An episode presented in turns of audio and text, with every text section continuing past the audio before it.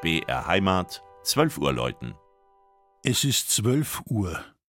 Das Mittagsläuten kommt heute von der evangelisch-lutherischen Pfarrkirche St. Bartholomäus im mittelfränkischen Kirchensittenbach.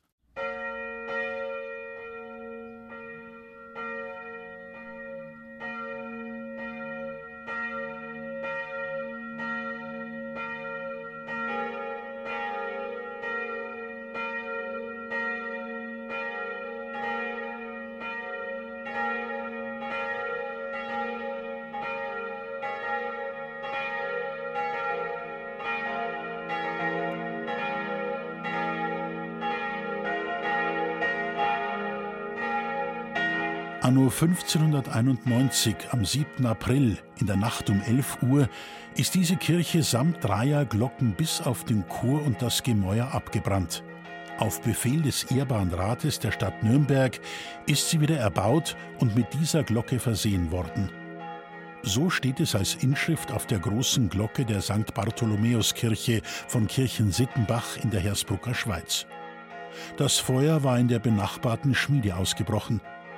Die Reichsstadt Nürnberg, der Kirchensittenbach seit 1505 gehörte, sorgte für den Wiederaufbau. Das äußerlich seither unverändert gebliebene Gotteshaus steht im ansteigenden Berg in einem befestigten, fast wehrkirchenartigen Kirchhof mit Torhaus und Frühmesserhaus. Ihr Chorraum ist direkt in den Hang hineingebaut. So müssen mehrmals Treppenstufen erklommen werden, wenn man zum Abendmahl gehen möchte – von der Straße durchs Torhaus zum Kirchenportal, von der Eingangshalle zum Schiff und schließlich hinauf zum Altar. Sichtbare Geschichte schreiben der gotische Chor, das Holztonnengewölbe, Herrschaftsloge und säulengestützte Emporen. Grabmäler, Totenschilde, Gedächtnistafeln, Glasfenster und Wappen halten die Erinnerung an die Grundherren wach, die im Kirchen-Sittenbacher Schloss residierten und jahrhundertelang für Ausstattung und Erhalt der Kirche sorgten. Neben der eingangs erwähnten großen Glocke rufen drei weitere zu Andacht und Gebet.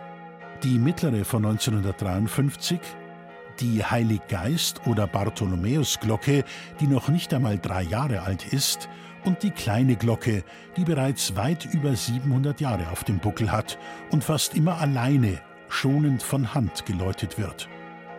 Heute darf sie ausnahmsweise einmal mit dabei sein und dem Zwölferläuten ihre Klangkrone verleihen. Das Mittagsläuten aus Kirchen Sittenbach von Klaus Alter. Gelesen hat Christian Jungwirth.